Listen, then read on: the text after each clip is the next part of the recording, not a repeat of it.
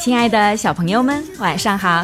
这里是飞视频的晶晶姐姐讲故事节目，我是你们的好朋友晶晶姐姐。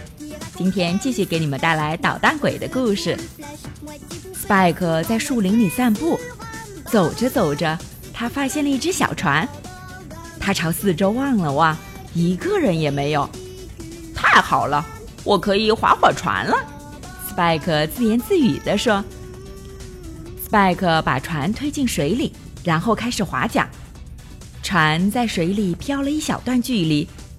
这时，Spike 看见一只老鹰飞进一个鸟巢。哎呀，我要是有气枪就好了，这样我就能得到一根老鹰的羽毛了。Spike 心想。Spike 划着船继续往前走。突然，他看到前方有一个缆绳。绳子上挂着一块牌子，牌子上有“不能继续前行”的标志。不就是一条小河吗？不会有什么问题的。Spike 想，我这么强壮，肯定能把这只小船再划回去的。我再往前划一小段吧。Spike 用桨挑起缆绳，钻过去，继续往前划。这时，他又看见了另外一个标志：“停。”瀑布危险，我能搞定的。Spike 骄傲地说：“河道变得越来越窄，小船飘得越来越快，太好玩了！”Spike 兴奋地叫了起来。突然，Spike 听到了一个奇怪的声音，一定是瀑布，我得赶紧掉头。Spike 着急了，Spike 把船调转过来，开始往回划。他用尽全身的力气划桨，可船还是不停地朝瀑布的方向走。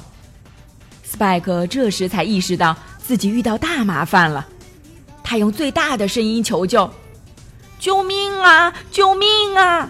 我的船要翻到瀑布里了！”可是瀑布的声音太大，完全把他的求救声盖住了。现在我什么都不做了，Spike 吓得叫了起来。他赶紧冲到船尾，双手抱着头。这时，船连同 Spike 一起朝瀑布飞了过去。船撞上了礁石，Spike 被撞得飞了出去，然后掉进了深深的河水里。Spike 开始往水下沉，他觉得自己肯定要被淹死了，绝望地挣扎着。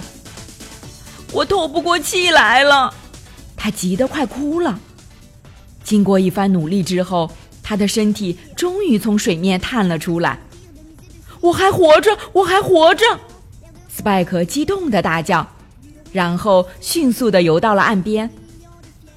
Spike 在回露营地的路上，心中窃喜：“哼，什么事情都难不倒我。刚才翻到腹部里我都没事，我什么都不用怕。”Spike 回到露营地后，妈妈着急的问。你刚才去哪儿了？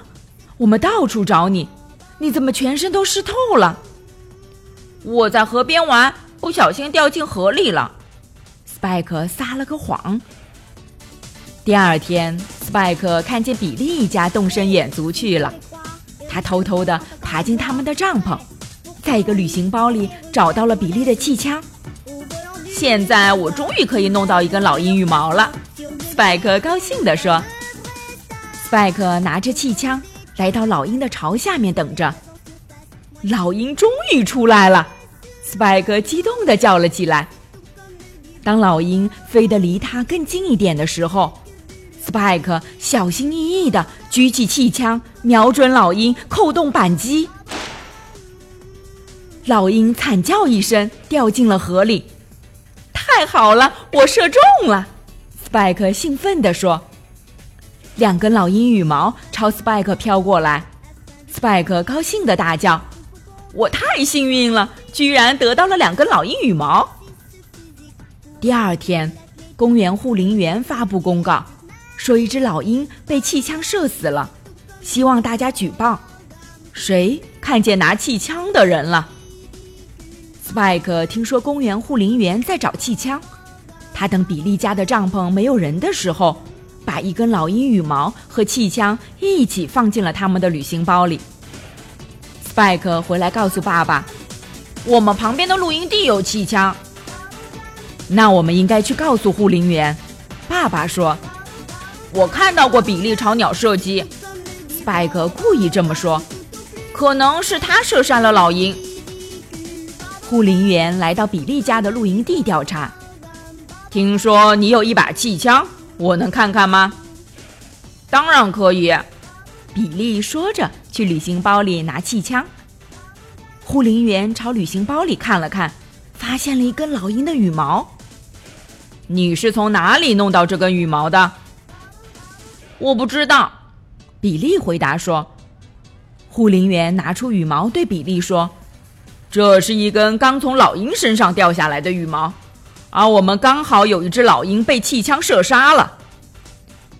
我们昨天根本没在这里，比利解释说。而且我从来没有射击过鸟类，肯定是有人借了我的气枪。那你应该照看好你的气枪，护林员说。我要控告你射杀了老鹰。我们可以证明他昨天的确没在这里，比利的爸爸说。我知道我儿子说的是真话。对不起，护林员说，证据证明老鹰就是你们射杀的。拜克从露营地回来后变得更野蛮了，他以为只要自己足够强硬和野蛮，他就能十分开心。可事实并非如此。那么捣蛋鬼接下来又会有什么样的故事呢？明天。继续来听晶晶姐姐讲故事吧。喜欢晶晶姐姐讲故事节目的朋友们，可以关注微信公众号“飞视频”，收看我们为爸比和小朋友们精心准备的《爸爸来啦》系列亲子节目。也可以通过喜马拉雅收听晶晶姐姐讲故事电台广播。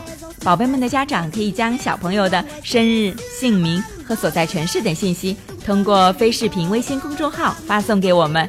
我们会在宝贝生日当天送上我们的生日祝福哦。好了，小朋友们，祝你们做个好梦，晚安。